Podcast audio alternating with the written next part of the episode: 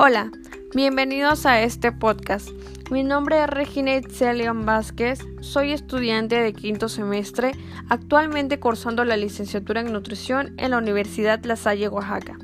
El día de hoy vamos a hablar de la evaluación antropométrica enfocada a un deportista, esperando que la información les sea de utilidad.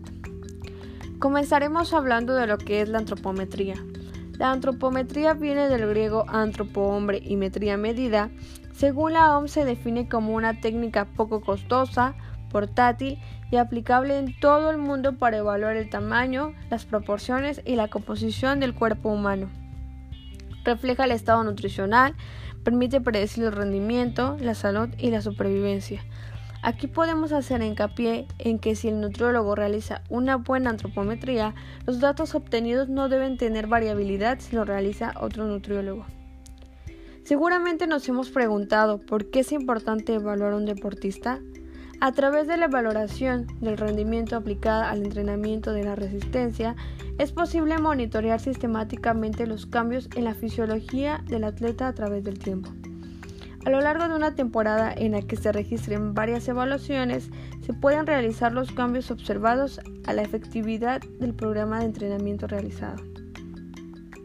Si te has preguntado cuándo debo realizar la antropometría, la antropometría se debe realizar al comienzo de la evaluación del deportista, con el fin de realizar evaluaciones para determinar objetivamente el cambio en la composición corporal y así medir los efectos de la intervención nutricional, medir efectos del tratamiento y medir la intervención de los programas.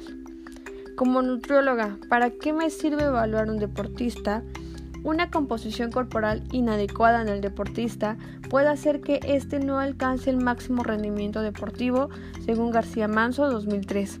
El estudio antropométrico en el deporte posibilita la valoración de las características morfológicas, tales como la forma corporal, la proporcionalidad, la composición corporal y el somatotipo.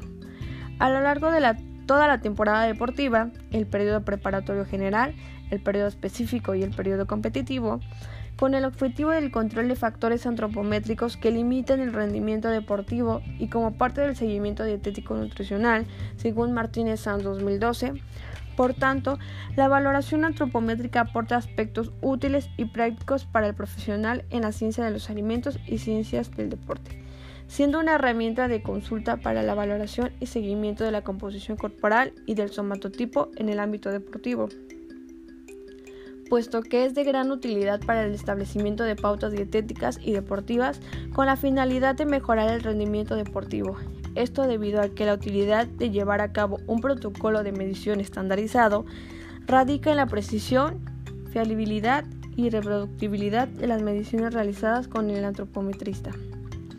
Para la medición antropométrica de las diferentes variables que la conforman, los puntos anatómicos, los pliegues cutáneos, perímetros corporales, diámetros, longitudes, alturas, pesos y tallas, se debe seguir un perfil y metodología estandarizada, las cuales permiten realizar comparaciones con otras poblaciones de estudios similares a nivel local, nacional e internacional.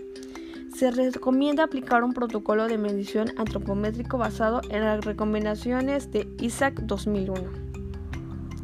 Lohan 1998 recalca que los pliegues que mejor correlacionan con la densidad corporal son el abdominal, tricipital y el pliegue anterior del muslo. No obstante, según otros estudios, las diferencias entre sujetos entrenados sedentarios se establecen con el pliegue abdominal anterior del músculo y suprailiaco, según Calvert 1993-1997. En este sentido, podemos predecir que los deportistas perderán más de estos pliegues mediante el entrenamiento o serán los pliegues que se observarán pérdidas en las primeras etapas en cualquier tratamiento mediante la actividad físico-deportiva y dietética. Así podemos mencionar también los cuatro puntos que hacen referencia a la calidad de la medida, los cuales son la precisión, que se refiere a la consistencia de la medida realizada por un mismo observador, baja variabilidad de la medida corresponde a alta precisión. La precisión se va a calcular mediante el error intraobservador. La confiabilidad. Este es el coeficiente de correlación entre series sucesivas de medidas tomadas en el mismo sujeto se calcula con el cociente de correlación intraclase. Es adimensional, sin unidades. Cuanto más se aproxime a uno, mejor será la calidad de la medida. Exactitud. Indica el grado de conciencia de la medida observada realizada por un experto. Validez. El grado en que una medición realiza, realmente mide una característica. Las recomendaciones y publicaciones de ISAC proporcionan una herramienta básica para la formación antropométrica. Como siguiente pregunta, ¿en qué momento debo evaluar a un deportista? El especialista en nutrición precisa que el periodo de tiempo que debe pasar entre una evaluación y otra depende del nivel competitivo del deportista. En el caso de los que recién inician, puede ser suficiente una vez al año. En cambio, los que practican alguna disciplina de forma competitiva deben hacerlo cada seis meses. La idea es ir modificando las pautas de entrenamiento de acuerdo a los resultados que vayan obteniendo. Así, es como finalizamos este podcast, invitándolos a conocer más acerca de lo que hace un nutriólogo, con el fin de lograr sus objetivos en la disciplina que se practique. Hasta la próxima emisión.